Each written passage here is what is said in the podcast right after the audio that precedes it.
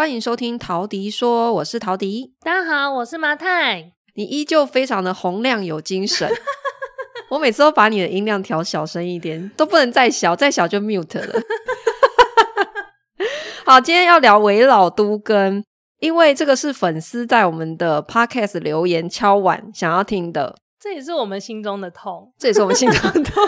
对啊，而且我觉得这几年我真的越来越多朋友在讨论这个话题，就是可能大家就是开始接触家里的那个家里可能从小到大住的那个老房子，嗯，然后就开始在讨论说，哎，就是我有可能都跟吗？或者我的房子都跟不了，到底该怎么办？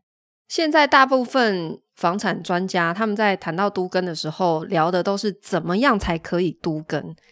然后用什么方式才符合条件之类的，很正向啊，给大家充满希望。问题就是大家要知道哦，你家没办法都更才是常态，好吗？Everybody，否则我们怎么会现在是这样的接融？有这么多的房子都在等待都更，嗯、可是它为什么都不掉？它就是因为有很多的难处，所以我觉得哈，大家真的要认知。你真的不要把都更这件事情放太高的期望，你要去想的是说，你的房子都更不了，这才是正常的，因为大部分房子是都跟不了的。对，因为其实我们还是蛮多在政策讨论面，我们都一直在讨论说要怎么样从政策，比方说给更高的容积率等等的去。改变都跟这件事，但是我们其实从来没有去思考是，嗯，如果我现在就真的要面临，我就是有很多超过五十年的老房子存在在这个这个区域里，嗯，那我们要怎么样子因应这样子的居住状况？嗯，那我觉得要谈这件事情，我们还是要先给大家有个基本认知啦。那在政策面或者是什么样的条件？哦，这个议题我不会讲的太详细，因为大家要知道到底具体详细要怎么做，其实你都可以去网络上都查得到。那我这边先大概讲一些基础的观念，就是你有听过危老都根，可是危老跟都根其实是不一样的。那以难度来讲，普遍认知就是都更是要比危老更难一点点。那这也难指的是说，因为都更指的是它对于你的呃基地的规模要求也会比较大，好，然后它要经过很多的什么公听会之类的，所以就是它需要有政府部门的一些介入，所以它的审核时程也会拉得比较长。那后来才会说，呃，其实如果你的基地不大，然后你的产权人没有这么多，也可以用另外一种方式，就是走围老。都根跟围老。最主要的差别有三点，第一个是你要满足都更条件，是你这整块基地的规模要一千平方公尺以上，也就是三百零二点五平嘛，基本上就三百平以上。可是每一个地区其实不太一样，像台北市是五百平方公尺，哦，难怪台北有这么多小基地的都更案。对，因为台北就是特别的拥挤嘛，所以。都跟的还有围老的条件，其实每一个地区都是有一点点差异的。这里想讲的只是大概哈。然后第二个不同点是说，它的同意人数要求也不一样。那都跟大致来说是要三分之二以上同意啊，可是，一样每个地区不太一样，所以是二分之一到五分之四都有。那么围老是要百分之百，所有人都要同意。是因为围老是需要他的发起人是住户吗？对，围老一定是住户自己发起的，然后也因此他会要求你要百分之百同意。那只是说反过来讲，如果你一个基地所有的邻居都百分之百同意了，那你也不一定要走围老，这时候都跟也是可以的。假设你其他条件都是符合都根的要求，建商愿意来承办都根。建商愿意一起呃来执行的是都根跟危老都有啊。哦、oh，OK，对啊。那第三个不一样就是说它的审核时程嘛，刚刚讲，因为都根程序是非常复杂的，所以基本上是以年来计算的，嗯，大概到十年都是非常正常的。可是危老是有机会在一年之内就开始剔除的，嗯、就是全前面那些审核全部都走完。然后开始盖房子，是很有机会在一年之内就发生。这是都根跟危老最主要的几个差异啦。那什么样的房子比较容易去走都更？就是我现在讲的是都更哦，因为我们一般人对于都更的认知就是说，哎，我想要等建商来跟我谈，我什么都不用做，坐在家里等就好，好这一种。那你要想建商一定有他评估的一个标准，一定他要有利可图嘛。好，那因为我们自己有一间五十年的老房子，我当初为什么跟马太说想要买这一间，也是因为我有评估过。它的都根的机会是相对比较高的，那它基本上要符合以下几个条件哈。第一个是说你的路宽最好是十六米以上比较有机会，为什么？因为你你在越狭窄的巷弄里面，第一个它施工不容易，第二个它就算开始施工，很容易造成零损。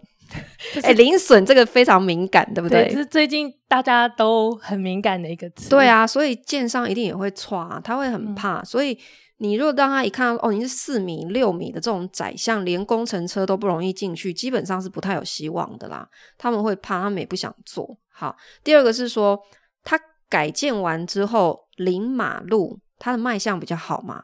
所以，如果今天是建商来做的话，他一定会考虑说，我将来卖房子一定是要卖相比较漂亮，然后我房子还可以有退缩，对不对？而且路够宽的话，它未来的呃容积啊、建壁的相关的条件也会比较好。对对对，所以你光是从你的街道名呃路名哈就可以判断，街或者是什么什么路，一定会比什么什么巷跟弄是要更有机会的。嗯、好，再来是说。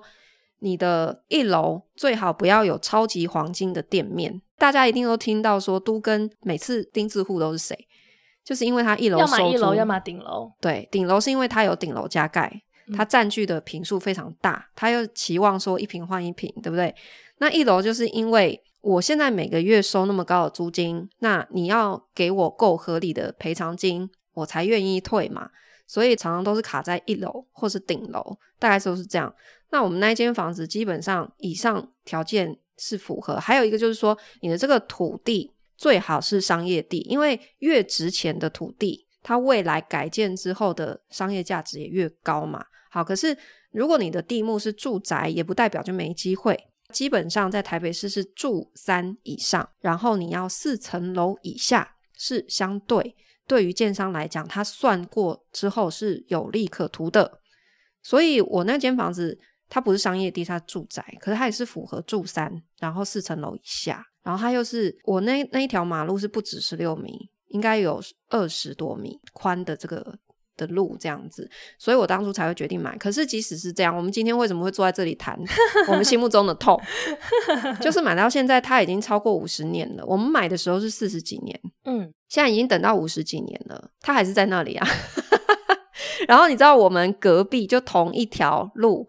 旁边的预售屋现在开价行情不是开价，是成交价，都是已经破百了。所以照道理说，我们那里它它应该是很有都更的潜力。而且其实我们我们买那个房子之前，因为我之前是在土地开发公司嘛，所以我也有问同事说：“哎，你们了不了解那一带的都更的状况？”嗯，那那时候我同事就跟我说，就是一个前辈啦，他就说：“哦，他知道那边其实蛮多。”建商都有谈过的，就是这几年来一直都有听到有这样的消息，但是没有真的整合成功的 case。嗯，我们偶尔去看一下那个信箱，也是会时不时收到建商的小纸条啊，对，或是建金公司，对，就是在询问。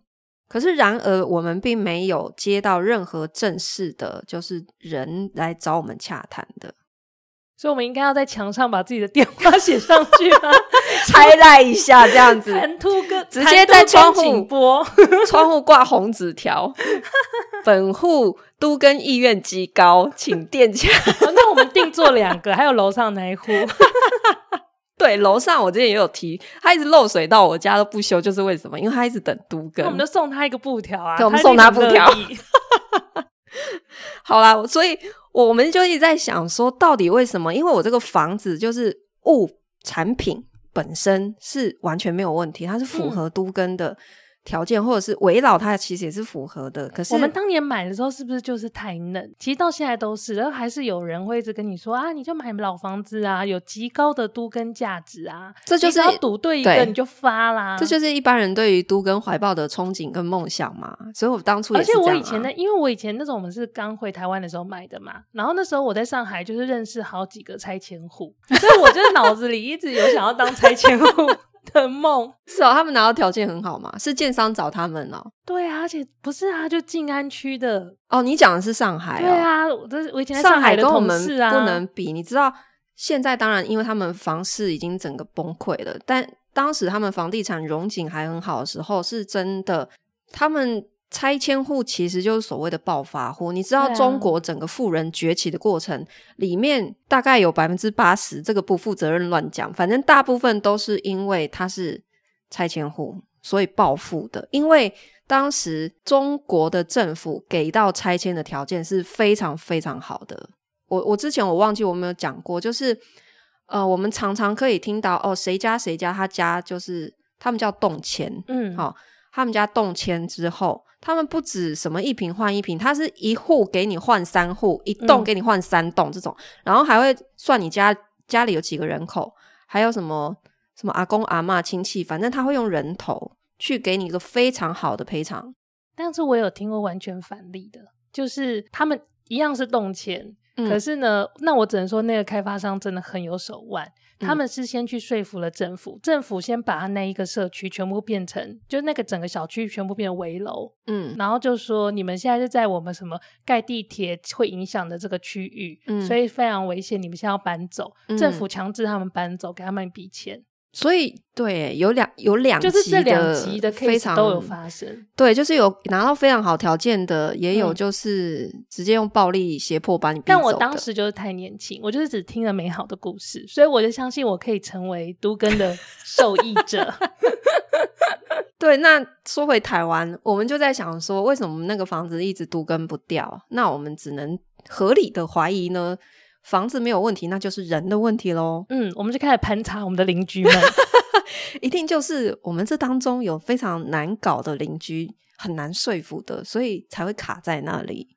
好，那所以我觉得整个围绕都更哈，它为什么难以推动？大部分真的是卡在每个人的想要的东西不一样嘛。我们刚刚举例说，你一楼是店面，或者是顶楼你有顶家，他们都各自会有想法。然后如果你又是呃，比方说有一些什么阳台外推、露台外推，大家住了几十年，都习惯把那个违建的平数都算到合法平数去，他都会觉得你要给我一平换一平啊，所以才会很难谈。所以其实我们刚刚讲的都跟很多都是建，就是我们想的是一个最普遍的状况，是建商找上门来，对，然后建商跟你提案，然后他因为我们我们就是地主嘛，所以建商跟地主合建的情况，嗯、那我们身边也有朋友吧，在板桥那边吧，也是有这样子成功都更的一些，这种就是大家最美好的幻想，对，就是虽然时间拉得很长。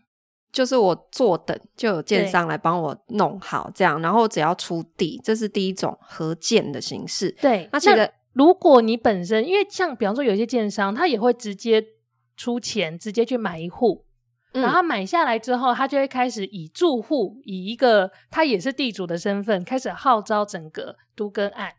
所以你也可以嘛，嗯嗯嗯，就如果你本身是地主，然后你也有这样的资源，你就可以自己出钱、自己出地、自己出专业。然后自地自建，形成一个你、嗯、你所主导的都更案，这也是一个做法。这种就是你完全不用分地，不用分平数给建商，嗯，所以你可以换回的平数一定比较大，条件一定一定比较好。嗯，但是就是你要有足够的专业跟资源，那大部分的人是没有的嘛。而且这件事非常的劳心劳力。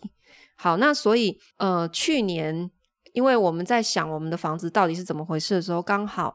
我有一个朋友，他家就是成功的走，他们是危老，但是他是透过一个叫做全案托管的方式，我才知道说，哦，原来除了跟建商合建或者是自地自建之外，其实还有第三种方式，就是呢，你可以透过一个建金公司或者是说顾问公司来去帮你操作这整个流程，那他们的角色是顾问。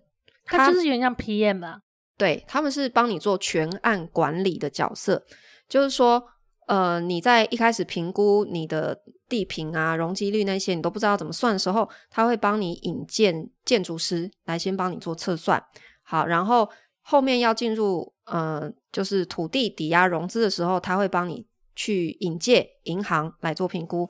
然后等到你真的要盖的时候，他会引荐几个。好的营造商，那当然这整个过程是公开民主的，是让住户自己决定的。他们的角色只是推荐，然后透过他们的专业去帮你去引荐一些合适的资源进来。所以这个时候，其实住户的共识，应该说屋地主的共识就非常重要。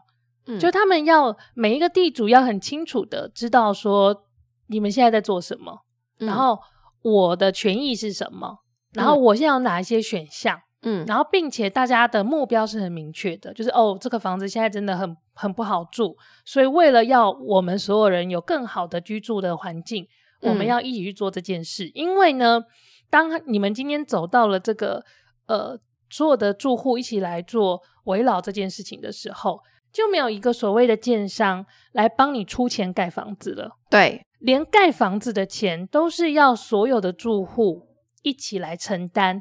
当然，我们这边说的承担，并不是哎，每个人掏个几千万出来，我们一起来盖房子，不是这样的。因为土地会有价值嘛，嗯、所以为什么前面会说到说这个全案管理的公司，他会帮你介绍银行，就是因为我们会去做一个土地融资，然后去做一个全案的财务的规划。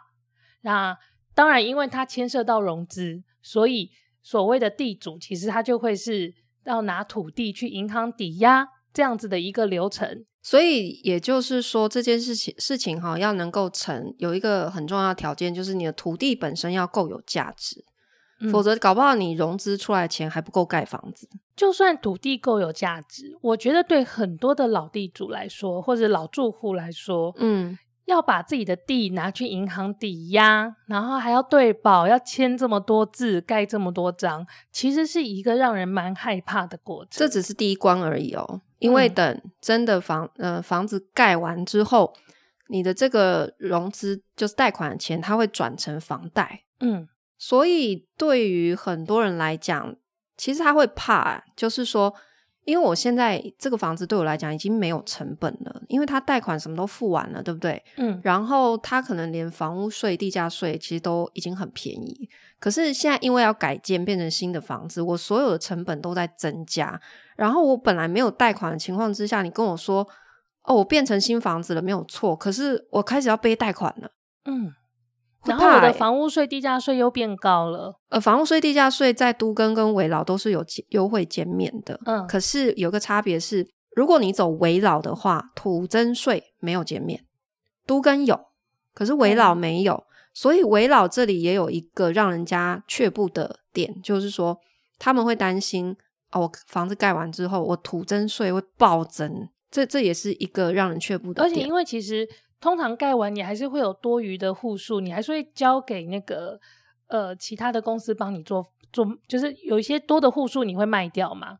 嗯，那这个部分其实就会增加很高的一些交易成本。呃，像我刚刚提到那个我朋友他们围老成功的例子哦，就是我们当时就是有被他激励啦，所以才开始研究说我们要不要自己真的投入心力来走围老。那他的情况是这样，就是。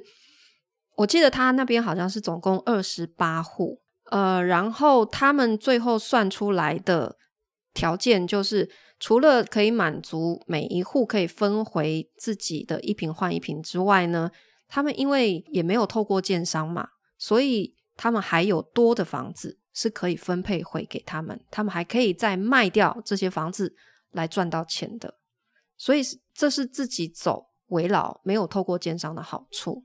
嗯，然后他，因为他们就是走全案托管，全案托管的话，这个管理公司赚的是什么？就是管理费。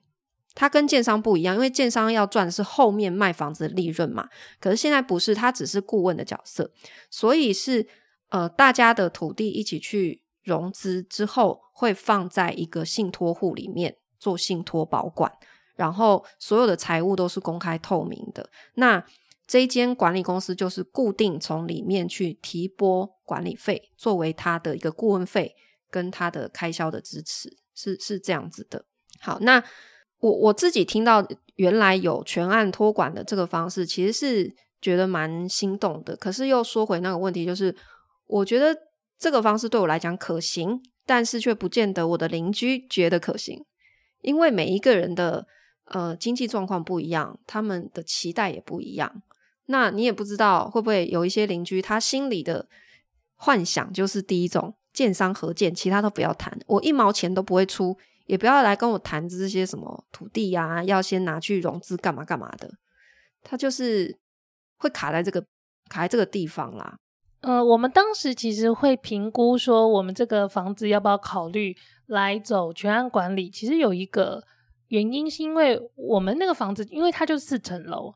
它的住户非常非常的简单，嗯，好，它就是门牌，其实就是一小栋八户八张门牌而已，而且最多最多只有八个产权人，我们已经调过了，我们那个八户里面，事实上产权人只有五个人，对，所以其实相对扣掉我们跟楼上那个房子漏水的人以外，我们只有三个人要说服，那其中这三个人里面又有其中一个，就有我们大概五个产权人，我们。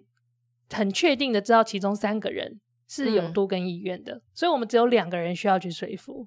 对，可是我当初在跟那个呃顾问沟通的时候，其实我就也是有一些过度美好的幻想，就是我有问说，哎，那这个房子这样盖出来啊，它可以有平面车位吗？你看我都没有问什么一平换一平，我先问车位，然后他就直接跟我说，嗯。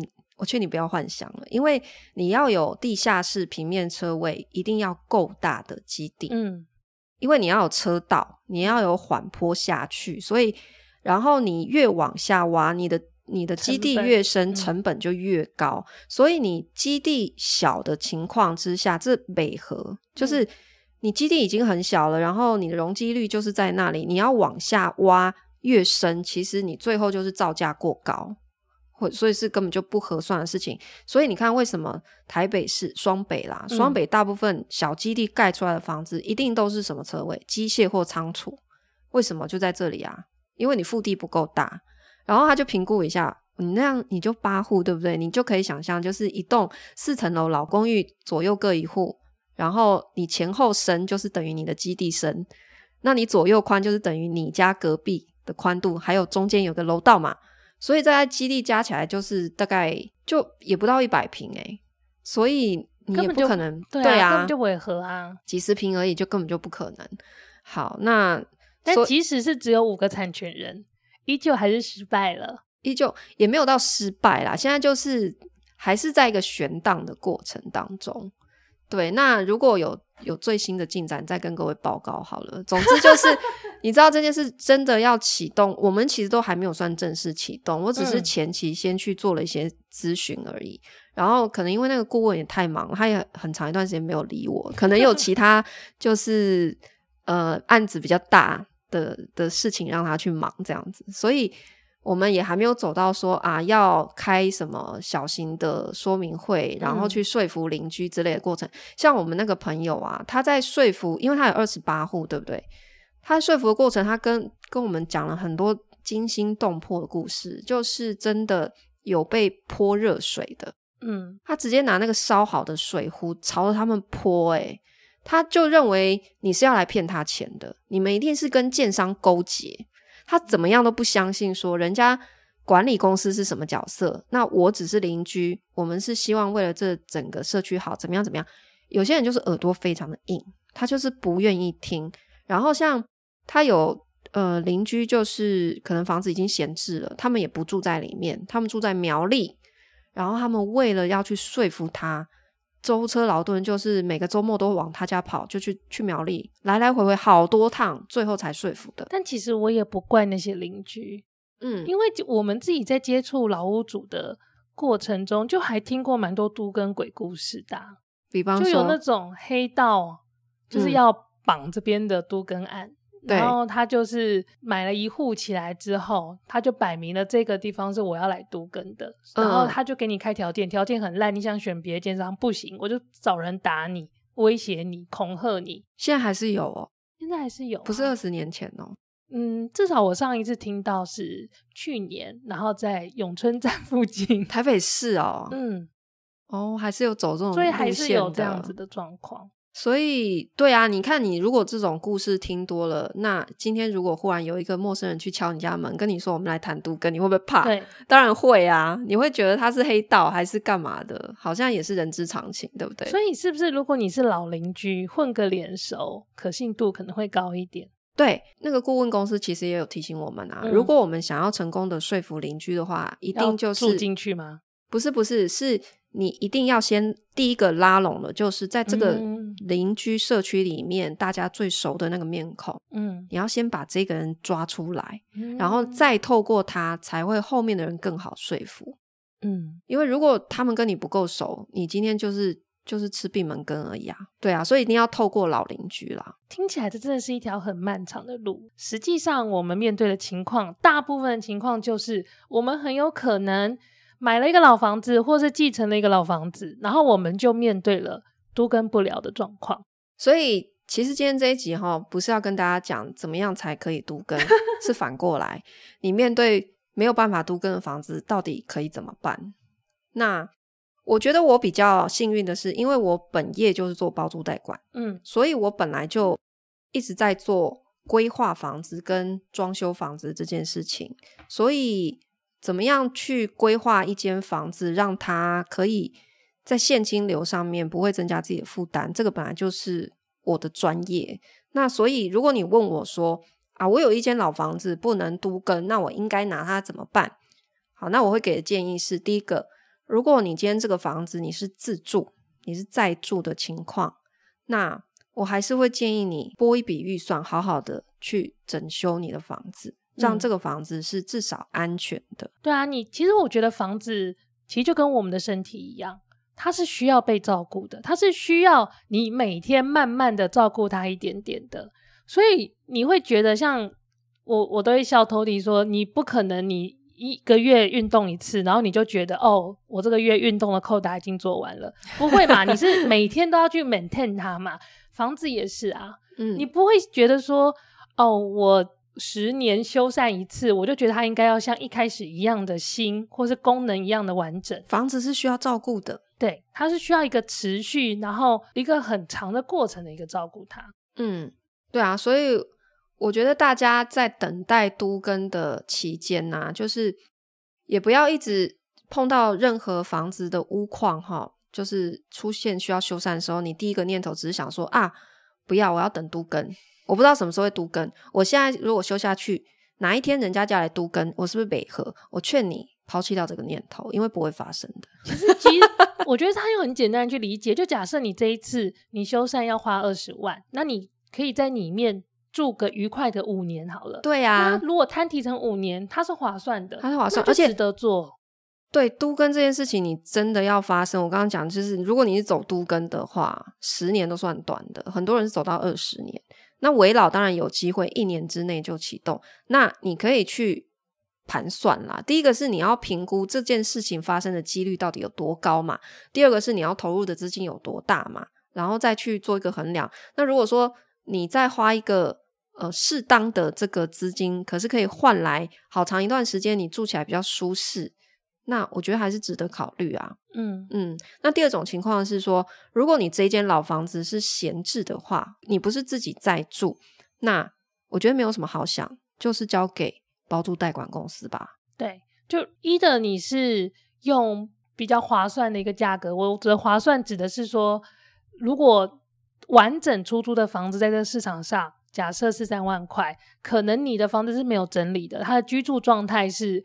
呃，需要再加工的，你可能就用两万、两万五的的这样的一个价格带交给其他专业的人，因为你的房子很明显就是它需要被整理嘛。你这个房子啊，如果你希望，我觉得房子出租有两个目的，一个是它当然可以为你带来一些收入，好，可是也许你不差这个钱，嗯，可是还有第二个目的是房子有人住才会有人照顾。真的，我觉得这是重点。我不说别的，这个房子只要有在开除湿机，过一年它的状态就会很不一样了。我跟你讲，同样一个地点，同样的房子，一个有在除湿，一个没有在除湿，一年之后，它的屋况绝对是天壤之别。没有人住的房子，它真的就是会衰败的非常快。对，所以你有一间房子如果闲置哈，你有两个选择，一个是说，好，你决定要出租的话，你可以自己花钱整修，然后就直接租掉，这是没有问题的。可是，如果今天你觉得你对于装修没有专业知识，然后你也没有时间，你怕麻烦，那第二个选项就是直接找一个专业的管理公司来帮你处理。这是不管你有没有一笔预算去投入，你都可以考虑的选项。因为如果你是有资金的，那当然你也可以直接谈。直接出租或者是包租都可以。可是今天如果你没有修缮的预算跟资金，那你就是可以找到像我这种包租公司，是愿意帮屋主花钱翻修的。那你的房子就可以得到一个比较好的照顾。嗯，其实有人住真的是关键。就是我觉得租金收入，呃，有些人看得很重，但是我觉得在这整个整个大的局势里面，其实。更重要的是，这个空间有没有被好好的利用？有人帮你维系这个房子本身的气运什么的，我觉得对屋主来说，绝对也都是加分的。对对，没有错。好，那今天分享给大家，我们对于围老都根以及我们自己房子例子的故事，跟大家分享。不知道有没有回答到那位朋友的问题啦？他没有具体问什么问题，他只是希望我们呃，就是来聊一下这个议题啦。就是我们的看法，那我们的观点就是一直哈苦劝大家不要把都跟这件事情抱太高的期望，因为我们自己的例子就是 就是这样，而且我们的房子已经是在台北市蛋黄区的门牌了。但我我我依旧我觉得老房子不是一定不能住，嗯，他只要好好的照顾，好好的住，不是所有的东西我们都觉得有个时限到了，我们就应该全部抛弃它。我对于房子的概念是这样。对没有错。谢谢你收听今天的陶迪说我们下次见啦拜拜